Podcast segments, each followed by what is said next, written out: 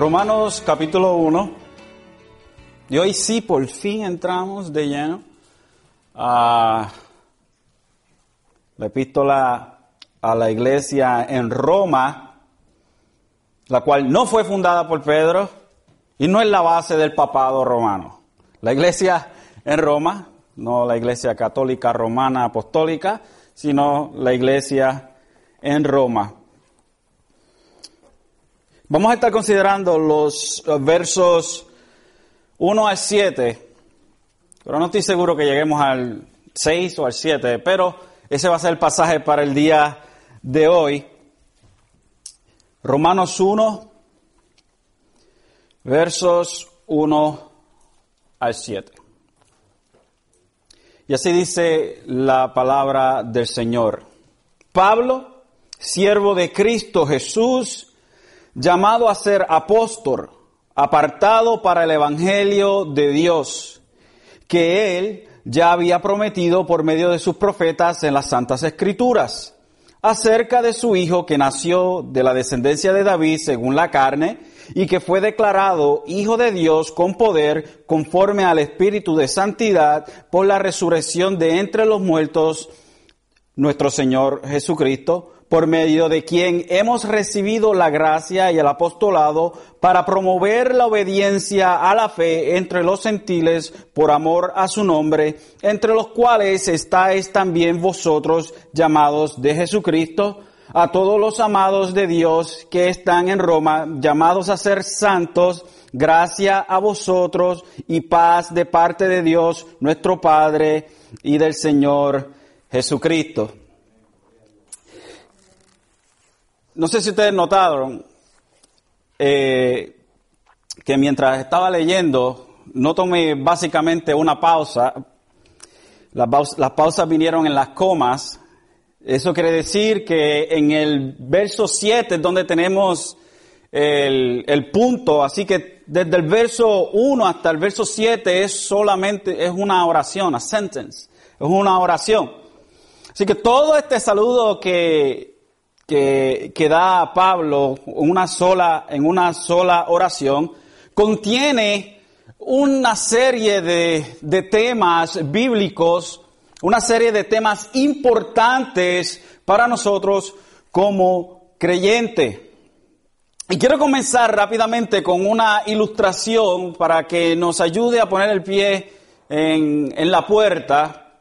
Esta ilustración que habla de Matra Das, quien era un hombre de Pakistán, eh, de manera que él había adorado a muchos dioses e ídolos de barro. Su nombre significaba esclavo de un dios.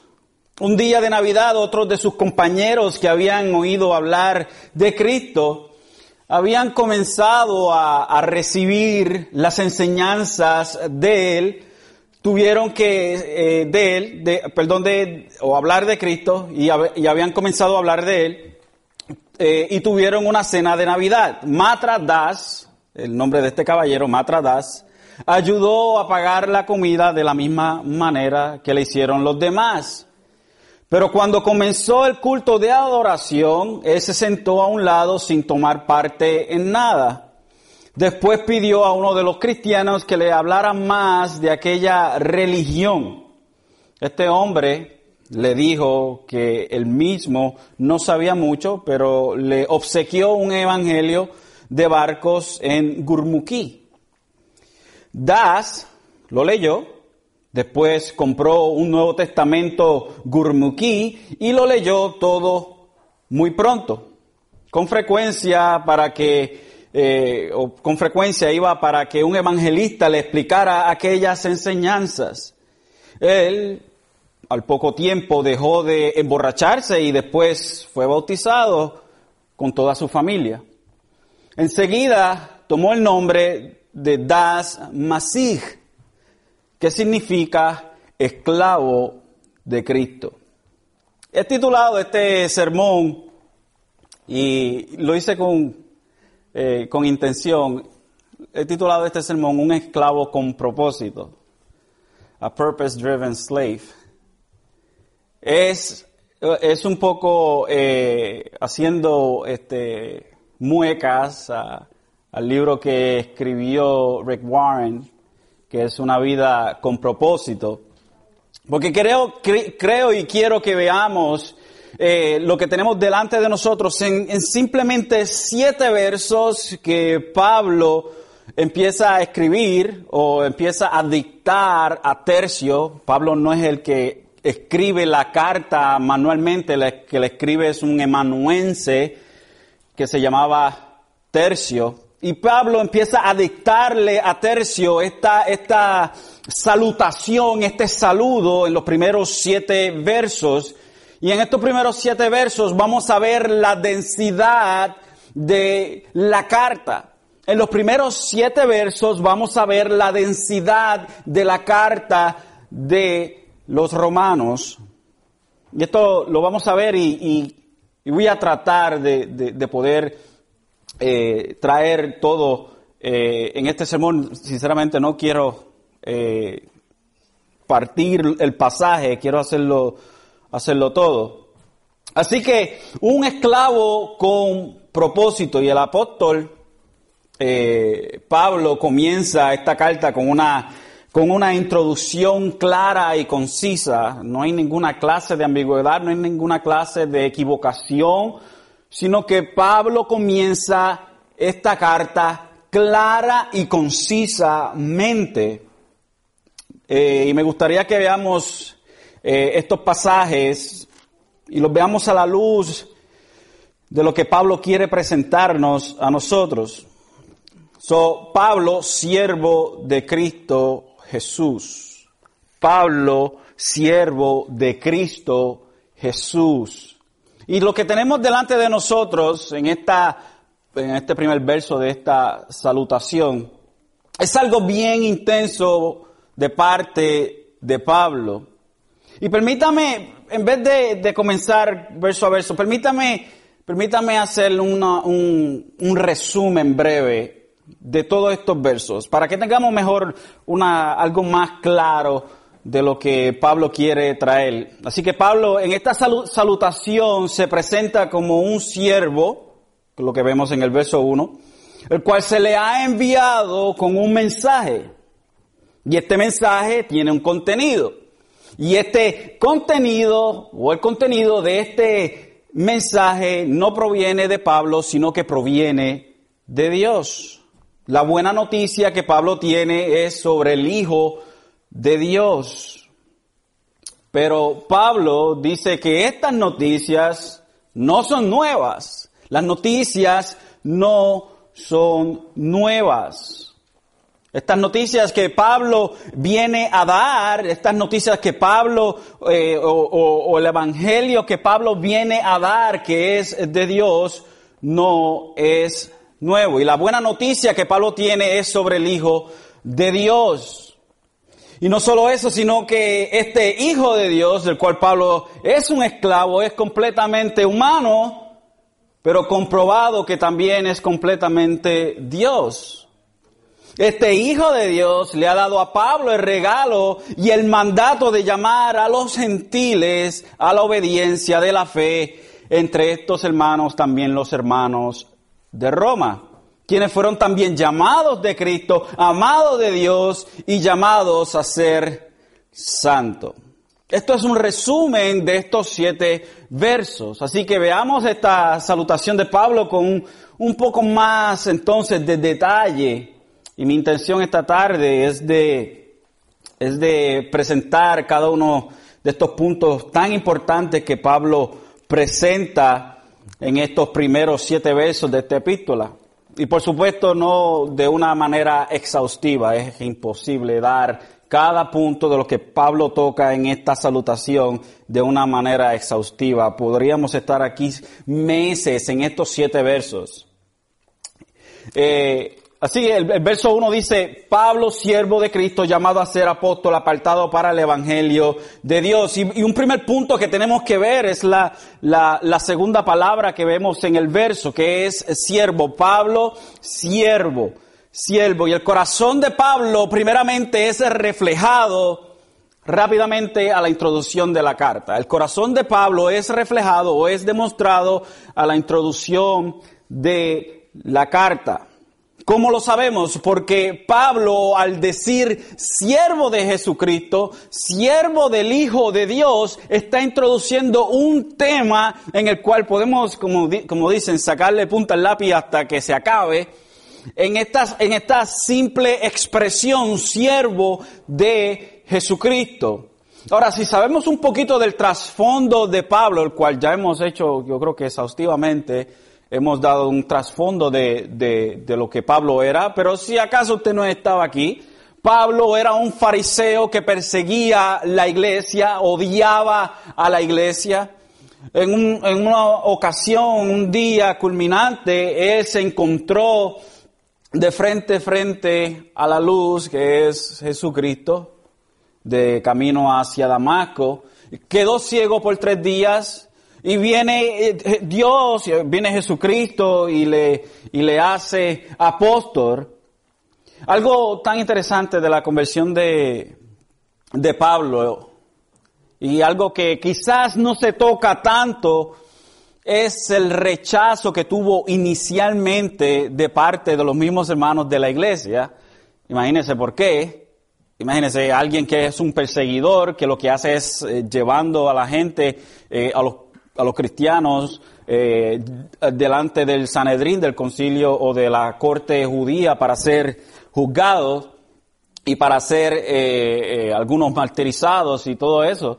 So, imagínense este hombre que de momento mata a los cristianos y ahora es cristiano. Así que todo el mundo tenía su cohibición en, en la conversión de Pablo. Pero Jesucristo le dice a Ananías, le dice, ve allá donde, donde está Pablo y allá entonces vas a ver porque este hombre va a ser alguien que va a llevar el evangelio a los gentiles. Es este hombre, yo lo voy a utilizar y él va a aprender lo que es sufrir por el evangelio. Pablo, hombre tan influencial, fariseo, de fariseos, de la tribu de Benjamín y, la tribu de Benjamín era muy importante porque era, era eh, la tribu de Benjamín, la importancia de Benjamín es que Benjamín era hijo de Rebeca, hijo de, Rebeca, la amada de Jacob.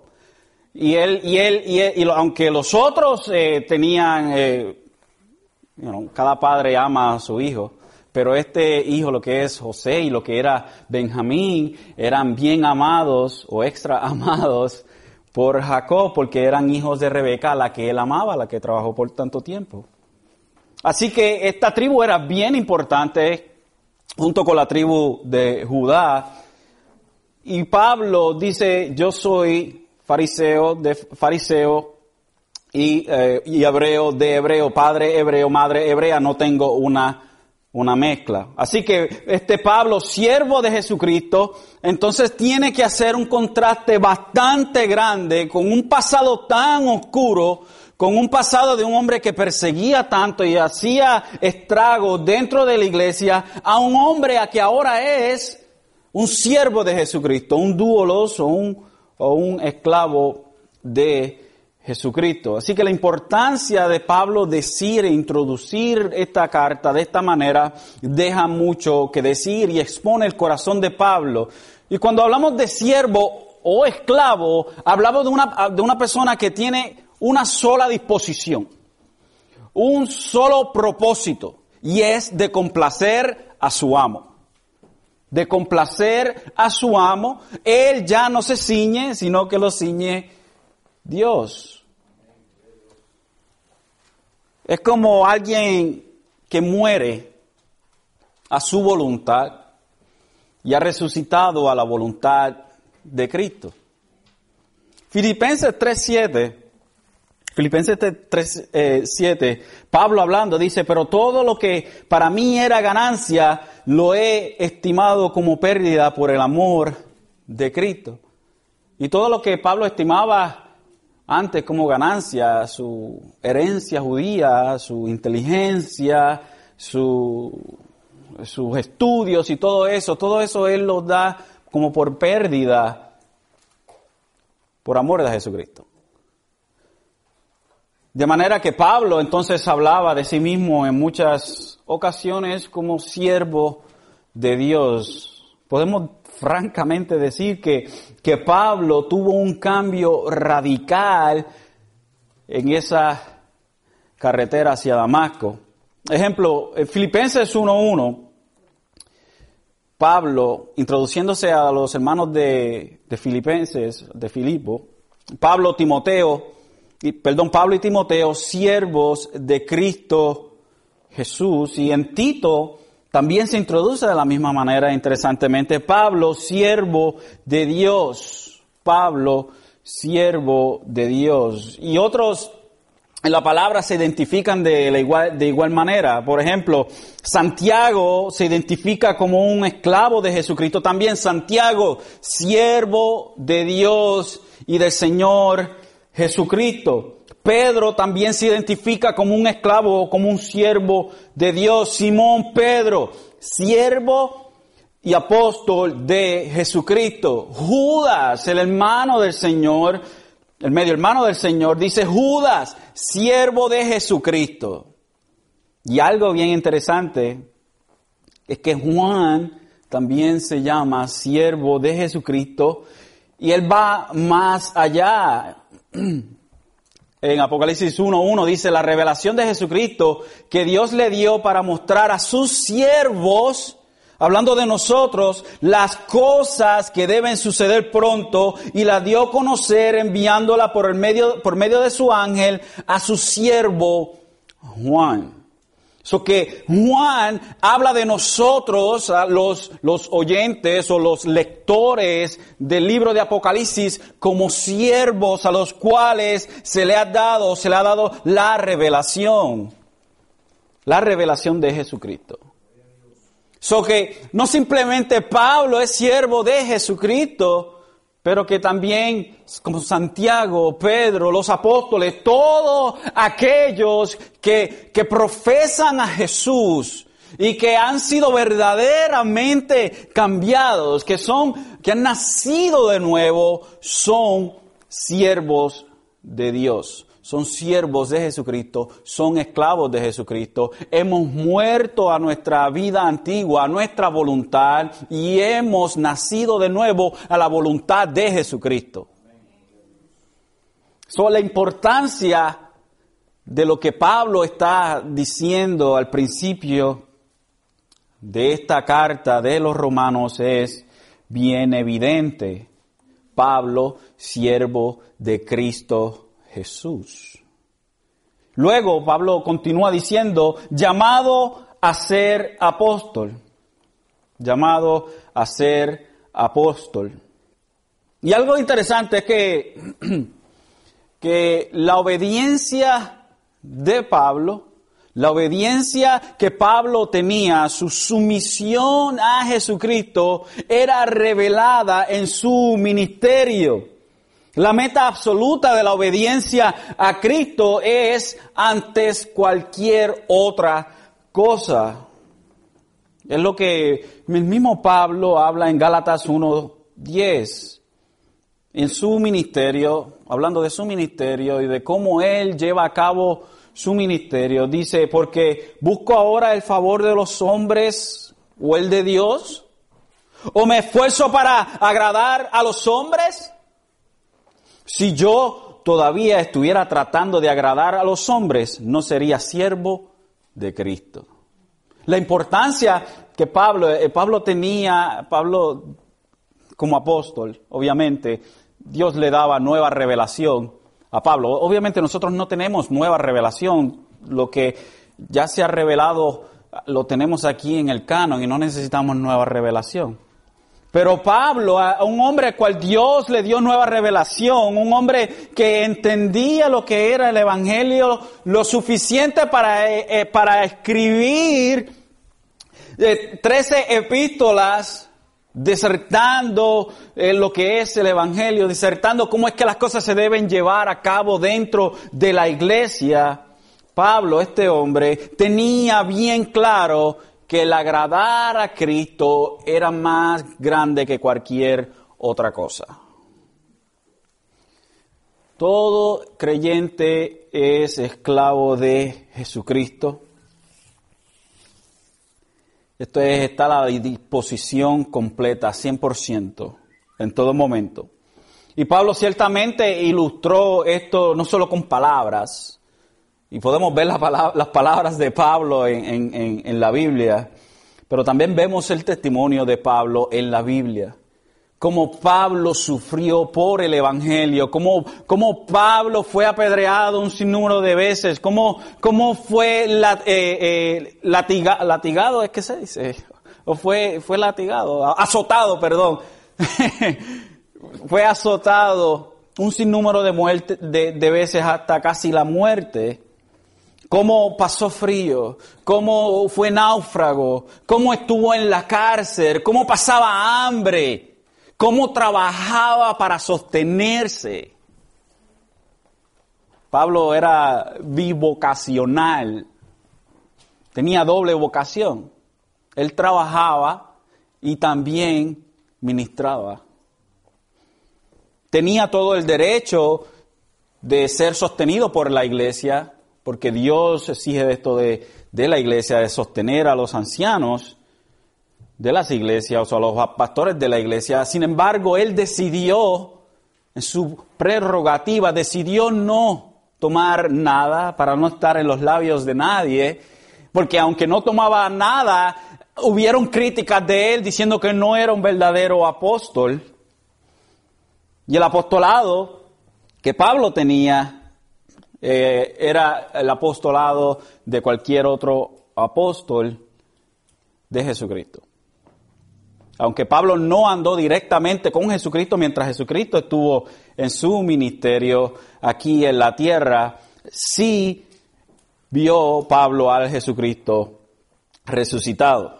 Ahora, cuando hablamos del apostolado, tenemos que hacer algo eh, bastante claro y tenemos que hacer esto bien claro, y es el hecho de que la palabra apóstol era una palabra bien genérica en el primer siglo.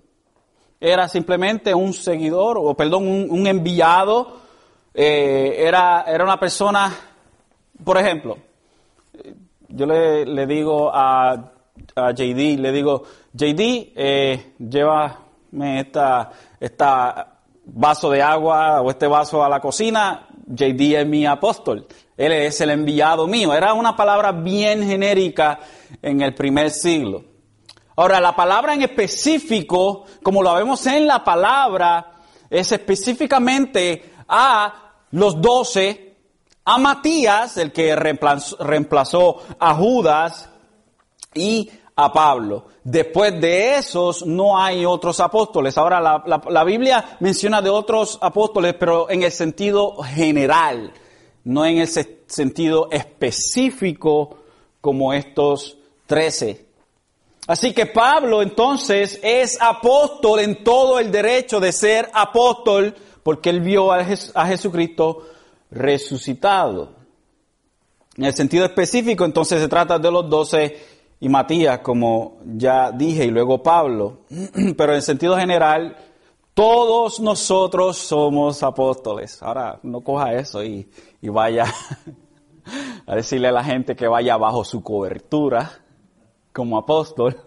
No, todos somos apóstoles, todos somos enviados a predicar el Evangelio, todos somos embajadores del Evangelio. Pero como estos apóstoles, los cuales fueron entre ellos y los profetas, quienes fueron el fundamento de la iglesia, ya no hay más nada de ellos. No hay, no hay nadie más que haya visto al Jesucristo resucitado. Ya no hay las cualificaciones para ser un apóstol, ya no existen ya no existen. cada vez que una persona viene y dice, yo soy apóstol de Jesucristo, negativo, no eres apóstol de nadie. Ah, Hechos 9:15, vemos cuál era la demografía de, de Pablo. En Hechos 9:15 dice, pero el Señor le dijo, ve porque, hablándole Jesucristo a Ananías, pues señor Ananías, Dios Ananías le dice, ve porque Él me es instrumento escogido para llevar mi nombre en presencia de los gentiles, de los reyes y de los hijos de Israel. Y en Hechos 22, 21 dice, y esto es Jesucristo hablando, ve porque te voy a enviar lejos a los gentiles. Es Jesucristo hablándole, el Señor hablándole a Pablo. Mira lo que Pablo eh, piensa de sí mismo como apóstol en Primera de Corintios 15. Primera de Corintios 15, Pablo hablando de sí mismo, el verso 3 al 10, dice, porque yo os entregué en, primero, en primer lugar lo mismo que recibí, que Cristo murió por nuestros pecados conforme a las escrituras, que fue sepultado, que resucitó al tercer día conforme a las escrituras, que se apareció a Cefas y después los doce Cefas a Pedro, y después los doce, luego se apareció más de 500 hermanos a la vez, la mayoría de los cuales viven aún, pero algunos ya duermen, o sea, han, muerto y, la palabra dormir eh, se usa simplemente de los creyentes. Okay. la, muerte se sustituye la palabra muerte por duerme. Después se apareció a Jacobo, luego a todos los apóstoles, y al último de todos, como a un nacido fuera de tiempo, en algunas versiones dice como un abortivo, se me apareció también a mí, porque yo soy el más insignificante de los apóstoles, que no soy digno de ser llamado apóstol, pues perseguí a la iglesia de Dios. Y aquí Pablo este, llega a ser uno de, Pablo llega a estar una de estas iglesias de, de, hoy en día y que dicen que usted no puede poner su autoestima por el piso, usted no puede hablar nada mal de usted mismo, que usted tiene que hablar positivo. Lo hubiesen votado de esa iglesia. Pero él dice, el verso 10, pero por la gracia de Dios soy lo que soy, que apóstol. Y, y su gracia para conmigo no resultó vana, antes bien he trabajado mucho más que todos ellos, aunque no yo, sino la gracia de Dios en mí. Pablo dice, yo, yo fui el último que se le apareció a Jesucristo. Yo no soy digno de ser llamado un apóstol, pero por gracia de Dios, por gracia de Dios me envió y hago más trabajo que ellos, pero no yo, sino que es la gracia de Dios en mí. Qué interesante la actitud de, Pablo. Sí, hago más trabajo que ellos, pero tú sabes qué, no soy yo. Ese regalo inmerecido que Dios me ha dado. Dice la, dice la tradición que, que Pablo era pequeño y feo y que no era muy bueno hablando.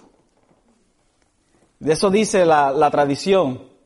Ahora, no tenemos ninguna clase de evidencia de, eso. Hay algunos escritos en el, en el siglo II que describen a Pablo, pero no son eh, eh, muy confiables que digamos. Pero si es así el hecho de que Pablo era chiquito, feo y hablaba este, mal, hace esto mucho más grande todavía, porque Pablo era un hombre que viajaba mucho, que hablaba mucho.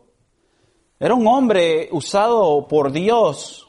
Era un apóstol, un enviado del Señor Jesucristo. Fue apartado para el ministerio por el Espíritu Santo, y esto lo vemos en 8, 13, en eh, Hechos 13, 12. Dice, mientras ministraba el Señor, al Señor y ayunaban, el Espíritu Santo dijo, apartadme a Bernabé y a Saulo para la obra a la que los he llamado. La obra a, a lo que los he llamado. y si vemos entonces el, continuamos mirando el verso Verso 1 dice, llamado a ser apóstol, apartado para el Evangelio, y esto sabemos que es por el Espíritu Santo. El verso 2 comienza diciendo que él ya había prometido por medio de sus profetas en las santas escrituras. Prometido por los profetas. Prometido por los profetas que el Evangelio de Dios. El Evangelio de Dios. Pablo las noticias que Pablo tenía, y eso es lo que quiere decir el Evangelio, Evangelion y Evangelion en el, en el griego, son buenas noticias. Y la idea es, como Pablo está escribiendo a los romanos, la idea es, eh, el, eh, Evangelion o buenas noticias, o las noticias, es algo que se utilizaba mucho en Roma, porque cada vez que el emperador tenía buenas noticias, había alguien que decía Evangelion, buenas noticias. Buenas noticias. Es lo que nosotros diríamos ya no, porque ya no, ya esto no pasa, pero antes este, hay gente que, o que pasaba con un periódico o que, que decía extra, extra, extra, extra y anunciaba las noticias, se daba el periódico con, la, con las noticias, obviamente. Es lo que nosotros vemos en la televisión, breaking news, noticia de último momento. Es, esa es la idea que llamaba la atención, buenas noticias de Dios. Es la predicación del Evangelio de Dios. Lo que Dios llamó al apóstol Pablo a hacer es predicar el Evangelio de Dios. Y a continuación Pablo entonces hace un paréntesis. Interesantemente, Pablo hace un paréntesis en su saludo y comienza a disertar el contenido del Evangelio o de las buenas noticias. Él hace este pequeño paréntesis, si, si podemos notar, cuando dice apartado para el Evangelio de Dios, que él ya había prometido por medio de sus profetas en las Santas Escrituras acerca de su Hijo que nació de la descendencia de David según la carne y que fue declarado Hijo de Dios con poder conforme al Espíritu de Santidad por la resurrección de entre los muertos, nuestro Señor Jesucristo. Es un paréntesis que hace Pablo y empieza a explicar lo que son las nuevas noticias. Y después continúa el verso 5, por medio de quien hemos recibido la gracia y el apostolado. Algo interesante es entonces es cuando miramos el verso 2, dice que él ya había prometido por medio de sus profetas estas buenas noticias en las Santas Escrituras. Y Pablo entonces apunta que estas buenas noticias no son nuevas. No son nuevas. Las buenas noticias o el Evangelio no es nuevo. Porque dice que Él ya había prometido por medio de sus profetas en las Santas Escrituras. So que son buenas noticias que no son nuevas. Usualmente decimos las buenas nuevas, right? Pero estas son las buenas viejas. Porque han sido ya dadas. Desde, las, desde el Viejo Testamento, cuando Pablo habla de las escrituras o de los profetas, es otra forma de decir el Viejo Testamento. Okay, so cuando piense en las escrituras, piense en el Viejo Testamento, incluyendo Génesis, el Pentateuco, los eh, profetas, los libros de sabiduría, los libros históricos. Así que piense en el Viejo Testamento completo. Entonces Pablo apunta que estas buenas noticias no son nuevas, de hecho ya se venían anunciando desde el Viejo Testamento. Un comentarista dice, el Evangelio es la continuación de una historia de salvación ya en proceso, el cumplimiento de promesas comunicadas mediante los profetas. Las buenas noticias es la continuación del plan de redención de Dios. Así que comencemos con las mismas palabras de Jesús y vaya conmigo a Lucas capítulo 24 y vamos a comenzar del verso 13. Lucas 24, 13.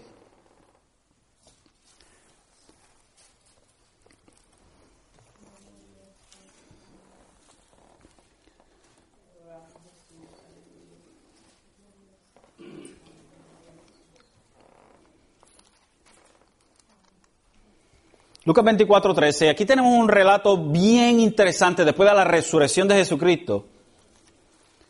El verso, el verso 13 dice, y aquí que aquel mismo día, dos de ellos, dos de los discípulos, eh, iban a una aldea llamada Emaús, que estaba como a 11 kilómetros de Jerusalén. ¿No todos, no todos lo tienen? Ok, ok. Y conversaban, el, el verso 14, eh, Lucas 24, 13 en adelante. El verso 14 dice, y conversaban entre sí acerca de todas estas cosas que habían sucedido, o sea, la crucifixión de Jesucristo. Y sucedió que mientras conversaban y discutían, Jesús mismo se acercó y caminaba con ellos, pero sus ojos estaban velados para que no le reconocieran. Y él les dijo, ¿qué discusiones son estas que, que tenéis entre vosotros mientras vais andando? Y ellos se detuvieron con semblante triste Respondiendo uno de ellos, llamado Cleofas, le dijo, ¿eres tú el único visitante en Jerusalén que no sabe las cosas que en ella han acontecido en estos días? Entonces él le dijo, ¿qué cosas? Jesús preguntando, ¿qué cosas? Como si no las supiera, ¿verdad? Y ellos le dijeron, las referentes a Jesús el Nazareno, que fue un profeta poderoso en obra y en palabra delante de Dios y de todo el pueblo y como los principales sacerdotes y nuestros gobernantes le entregaron a sentencia de muerte y la crucifixión. Pero nosotros esperábamos que Él era el que iba a redimir a Israel. Pero además de todo esto, este es el tercer día desde que estas cosas acontecieron. Y también algunas mujeres de entre nosotros nos asombraron, pues cuando fueron de madrugada, madrugada al sepulcro y al no hallar su cuerpo vinieron diciendo que también habían visto una aparición de ángeles que decían que él vivía. Algunos de los que estaban con nosotros fueron al sepulcro y lo, y lo hallaron tal como también las mujeres habían dicho, pero a él no le vieron. Y, y si usted nota el escepticismo o la incredulidad de ellos mismos, Jesús le había dicho que iba a resucitar, sin embargo, ellos, aunque las mujeres le habían dicho de que los ángeles le dijeron que había, que no estaba ahí, que había resucitado, vemos en el, no es que lo estamos oyendo, pero vemos en, iba a decir el tono de voz, pero vemos en el tono de la, de la escritura de que ellos estaban incrédulos de lo que las mujeres le habían dicho y de que los otros discípulos habían ido a chequear la tumba y que no estaba tampoco el cuerpo allí. Dice entonces el verso 25, entonces Jesús le dijo, y mire qué interesante. Oh insensatos y tardos de corazón para creer todo lo que los profetas han dicho. No era necesario que el Cristo padeciera todas estas cosas y, y entrara en su gloria. Jesús los está regañando por no conocer las escrituras. Las escrituras hablan de que el Mesías tenía que morir y luego iba a resucitar. ¿Cómo es que ustedes, insensatos, eh, morones, no saben esto? ¿Cómo es que ustedes no saben esto? Y mire lo que hace Jesús. No los dejó torpes. El verso 27. Y comenzando por Moisés y continuando con todos los profetas, les explicó lo referente a él en todas las escrituras. En todas las escrituras. Desde Moisés, ¿qué escribió Moisés? ¿Qué escribió Moisés? Lo primero que podemos ver es Génesis. Éxodo, Levítico, Número, Deuteronomio, comenzando desde Moisés, empezó a, predicarle o a explicarle lo que las escrituras decían, lo referente a él en todas las escrituras, o sea, en todo el Nuevo Testamento. Y, sigue, y sigue lo, lo interesante. El verso 27 dice, perdón, 28 dice, se acercaron a la aldea donde iban y él hizo como que iba más lejos y ellos le instaron diciendo, quédate con nosotros porque está atardeciendo y, él, y el día ya ha declinado y entró a quedarse con ellos. Y sucedió que al sentarse a la mesa con ellos, tomó pan y lo bendijo y partiéndole les dio. Entonces le fueron abiertos los ojos y le reconocieron, pero él desapareció de la presencia de ellos. So, llegan, se sientan a la mesa, parte el pan, está enfrente de ellos, el, el, velo se cae de los ojos de ellos, reconocen que es Jesucristo y cuando reconocen que es Jesucristo, Jesucristo desaparece de la vista de ellos. Y de momento aparece una palabra que dice to be continued. Desaparece Jesucristo de la vista de ellos. Y entonces, dice eh, el verso 31, entonces le fueron abiertos los ojos y le reconocieron, pero él desapareció de la presencia de ellos. Y el verso 32, bien interesante.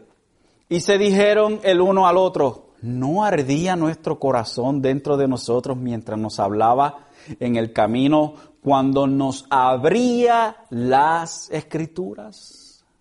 ¿Qué hizo Jesús?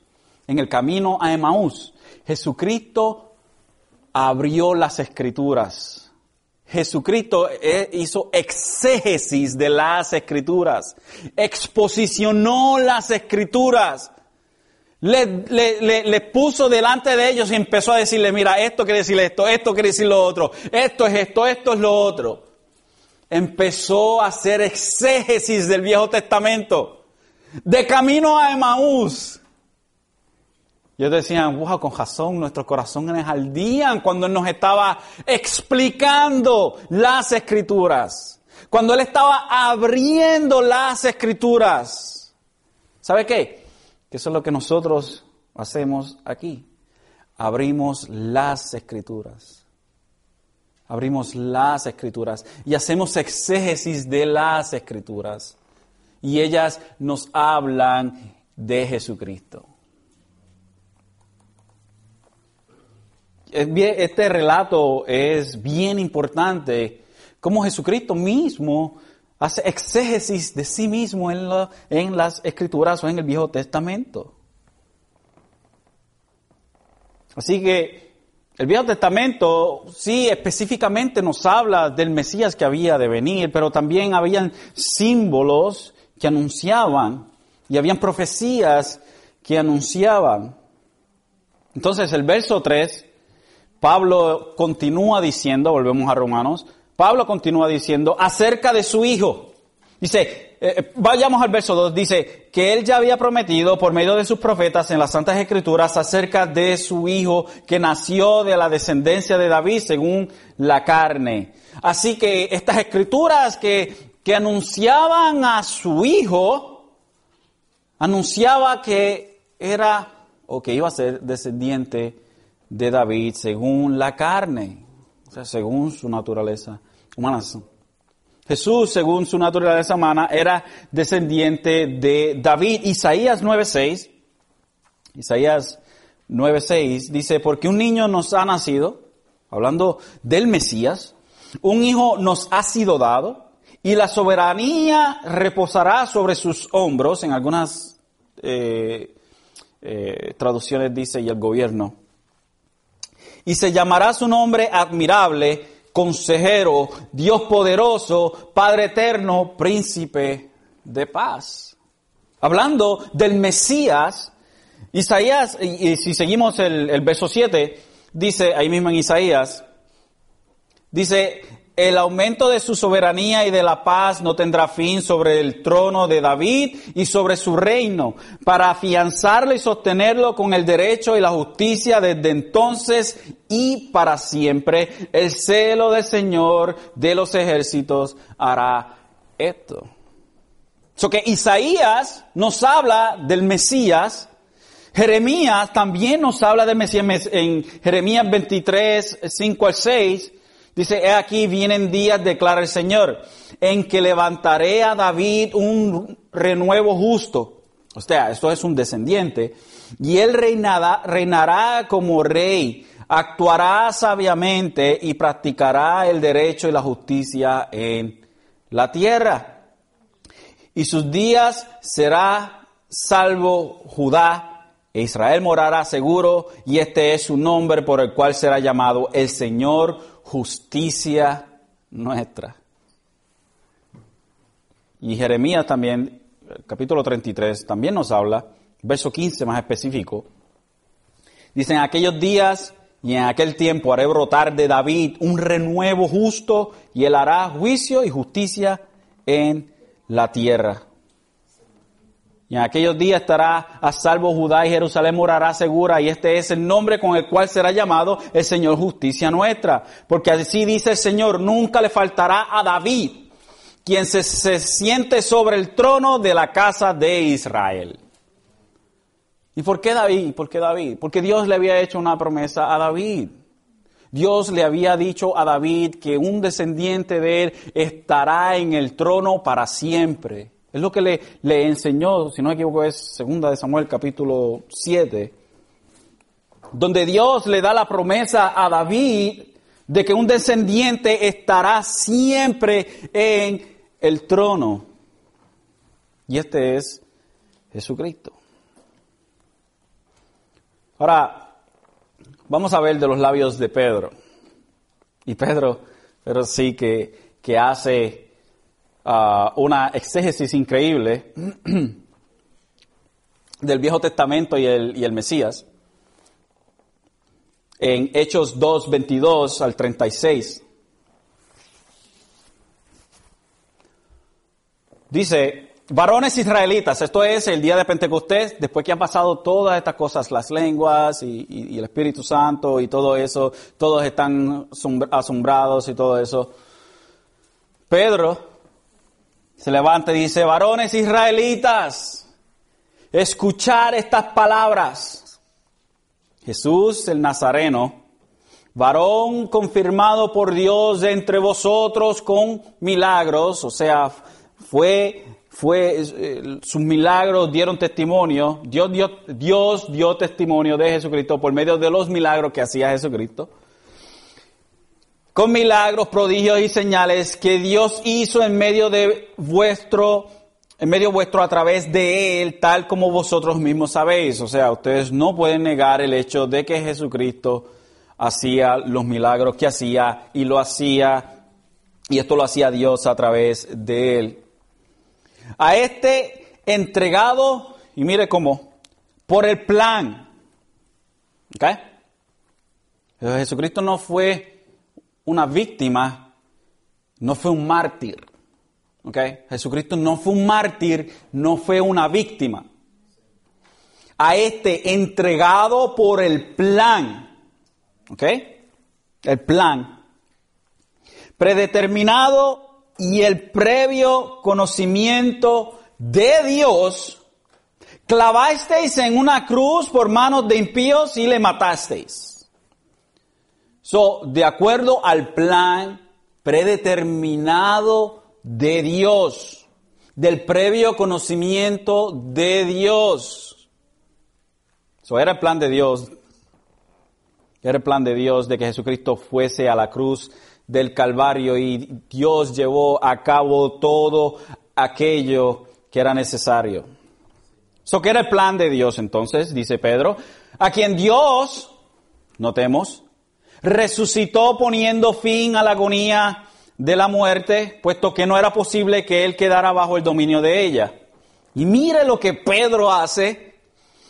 Y entonces el verso 25, porque David dice de él. Ahora, David no sabía que él está hablando de Jesucristo. Pero Pedro dice que David estaba hablando de él. Eso quiere decir que las escrituras estaban hablando de Jesucristo. Veía siempre al Señor en mi presencia, pues está a mí, a mi diestra para que yo no sea conmovido. Por lo cual mi corazón se alegró y mi lengua se regocijó, y aún hasta mi carne descansará en esperanza. Pues tú no abandonarás mi alma en el Hades, ni permitirás que tu santo vea corrupción. Me has hecho conocer los caminos de la vida, me llenarás de gozo con tu presencia. Y, continúa Pablo diciendo, hermanos, del patriarca David, os puedo decir confiadamente que murió y fue sepultado y su sepulcro está entre nosotros hasta el día de hoy. David no resucitó, entonces ¿de quién está hablando? Tenemos la tumba de él aquí. El verso 30. Pero siendo profeta, y sabiendo que Dios le había jurado sentar a uno de sus descendientes en su trono, miró hacia el futuro y habló de la resurrección de Cristo, que ni fue abandonada en el Hades, ni fue, ni su carne sufrió corrupción. A este Jesús resucitó Dios, de lo cual todos nosotros somos testigos. Así que exaltado a la diestra de Dios y habiendo recibido del Padre la promesa del Espíritu Santo, ha derramado esto en esto que vosotros veis hoy, si esto es el derramamiento del Espíritu Santo el día de Pentecostés. Porque David no ascendió a los cielos, pero él mismo dice, dijo el Señor a mi Señor, siéntate a mi diestra hasta que ponga a tus enemigos por estrado de tus pies. Sepa pues con certeza toda la casa de Israel que a este Jesús a quien vosotros crucificasteis, Dios le ha hecho Señor y Cristo, Mesías. ¿Cuál fue la redacción de esta gente? A tan gran exégesis y a, cuando Pedro abre las escrituras a esta gente. Les dice, al oír esto, el verso 37, compungidos de corazón dijeron a Pedro y a los demás apóstoles, hermanos, ¿qué haremos? Y Pedro le dice, arrepentíos y sed bautizados cada uno de vosotros en el nombre de Jesucristo para el perdón de vuestros pecados y recibiréis el don del Espíritu Santo. Y ese día se convirtieron tres mil. So, Pedro, en el primer sermón de la iglesia primitiva, abre las escrituras o el Espíritu Santo, no sé si tenía un rollo en ese de eso, pero eh, tipológicamente hablando, abre las escrituras y empieza a hacer exégesis de Jesucristo en ellas. ¿Y qué es el resultado? Corazones cambiados por completo. Es, algo, hermanos, sinceramente, es algo que la palabra de Dios es evidente, hace evidente que la palabra abierta y exposicionada hace el cambio en la gente. Luego Pablo, volvemos a Romanos entonces, y por más que quería terminar el deseo completo, creo que no lo voy a poder terminar. El verso 4 dice, y que fue declarado hijo de Dios con poder conforme al Espíritu de Santidad por la resurrección de entre los muertos, nuestro Señor Jesucristo. El hecho de que Jesús se encarnara era algo maravilloso, ¿verdad que sí? El hecho de que Jesús se encarnó es algo maravilloso y algo que le, le, como que ah, le vuela el cerebro a uno. ¿Cómo es que el Dios del universo puede encarnarse? puede nacer? ¿Cómo es que un ser existente desde siempre puede nacer? Es lo único que es la única persona que puede, que puede decir o del cual podemos decir qué dijo Jesús antes de nacer. ¿Qué dijo Jesús antes de nacer? Y es algo, hermano, que vuela a nuestra mente y no podemos comprenderlo por completo. No podemos comprenderlo por completo. No es que había un cuerpo y, él tuvo, tomó posesión de ese cuerpito. no, él nació, pero siempre existió. Pero nació. Es como la Trinidad. La Trinidad son tres, tres en uno, son tres personas, un solo Dios. Los tres son Dios, pero son tres personas diferentes. Jesús no es el Padre, el, Espíritu Santo no es Jesús, el Espíritu Santo no es el Padre, el Padre no es el Espíritu Santo, pero son tres personas distintas, pero un solo Dios. right? Vuela nuestra mente. Y es lo mismo con la encarnación. So, ¿Cómo es que el Dios eterno vino a morar entre los hombres con señales y milagros? Autenticó su identidad como el Mesías anunciado. Y Pedro, iluminado por el Padre, declaró, cuando Jesucristo preguntó a los discípulos, ¿quiénes son ustedes? ¿O qué, quién, qué, quién creen ustedes que yo soy? Pablo rápido, Pedro rápido dijo, tú eres el Cristo, el Hijo del Dios viviente. Pero todo esto hubiera sido una pérdida. Los milagros de Jesús, la encarnación de Jesús, la declaración que hizo eh, Pedro, todo esto hubiese, sido una completa pérdida. Una completa pérdida. Si después de haber sido crucificado no hubiese no se hubiera levantado de entre los muertos. So, la resurrección validó que Jesús no simplemente era humano, pero que también era el Hijo de Dios con poder.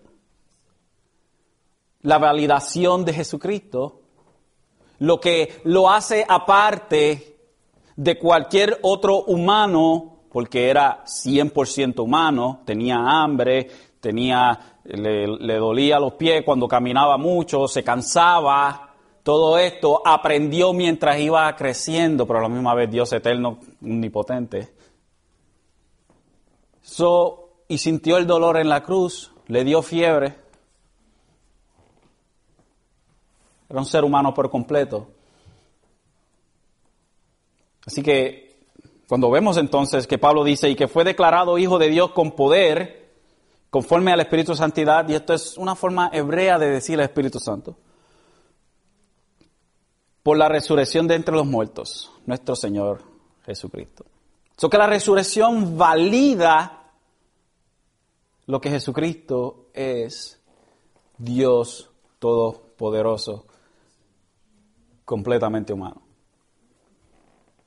Obviamente sin el pecado, claro, porque en Él no había pecado, no había naturaleza de pecado.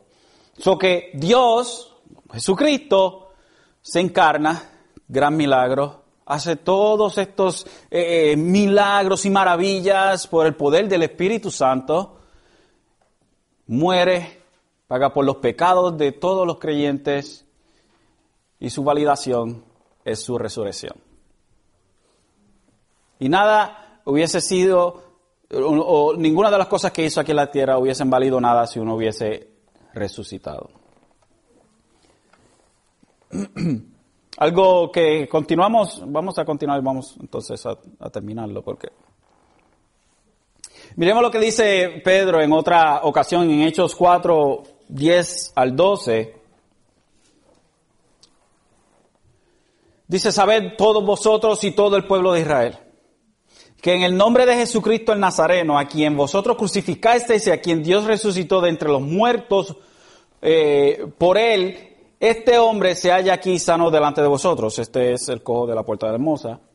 Este Jesús es la piedra desechada por vosotros los que constructores, pero que ha venido a ser la piedra angular. Y en ningún otro hay salvación, porque no hay otro hombre bajo el cielo, dado los nombres, perdón, bajo el cielo dado los hombres en el cual podamos ser salvos. Pero el argumento de Pablo o Pedro comienza, sabed vosotros y todo el pueblo de Israel, que en el nombre de Jesucristo el Nazareno, a quien vosotros crucificasteis, pero no se quedó crucificado, a quien Dios resucitó de entre los muertos.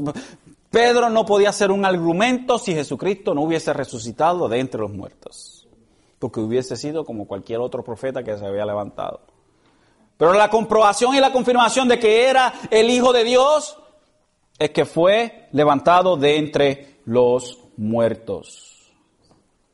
So, Dios lo levanta, es por el poder del Espíritu Santo, Él se levanta, so que vemos la Trinidad envuelta en la resurrección. Verso 5 entonces, Pablo, Romanos 5, 1, 5 por medio de quien hemos recibido la gracia y el apostolado para promover la obediencia a la fe entre todos los gentiles por amor a su nombre. So, por medio de quién, de quién, de Jesucristo, hemos recibido la gracia o el don, el don o, o el regalo inmerecido al apostolado para promover la obediencia a la fe. La verdadera fe que salva siempre produce obediencia y sumisión al Señor Jesucristo. El hombre no regenerado no puede obedecer a Dios. Pero Pablo dice que está promoviendo la obediencia Pero la obediencia simplemente puede ser llevada a cabo por alguien regenerada un comentarista dice, al fin del ministerio apostólico de Pablo era lograr una obediencia en base a la fe o que dependía de la fe. La obediencia es posible solamente a partir de un acto de fe y esa fe es dada por Dios. la obediencia a la fe de entre todos los gentiles por amor a su nombre entre todos los gentiles. Y, luego continúa el verso 6 y dice, entre los cuales estáis también vosotros. entre los cuales estáis también vosotros. Y esto apunta de que la mayoría de los hermanos en la iglesia de, eh, de, Roma eran gentiles. Y esto, es algo, y esto es algo que debemos apuntar, es que aunque la mayoría eran gentiles, también, también habían judíos entre ellos. Y esto Pablo hace referencia más adelante mientras vayamos estudiando la carta. Y luego dice, llamados de Jesucristo, a todos los amados de Dios que están en Roma, llamados a ser santos, y luego termina con, el saludo eh, tan conocido por, eh, por todos, que es de propio de Pablo, gracia a vosotros y paz de parte de Dios nuestro Padre y del Señor Jesucristo. So, habla de los hermanos en Roma como llamados de Jesucristo, amados de Dios y llamados a ser santos. So, son llamados de Jesucristo, son amados por Dios para ser santos. Y ciertamente podemos hablar no simplemente de los hermanos de Roma, pero también de nosotros. Que nosotros somos llamados de Jesucristo, somos amados del Padre para ser santos.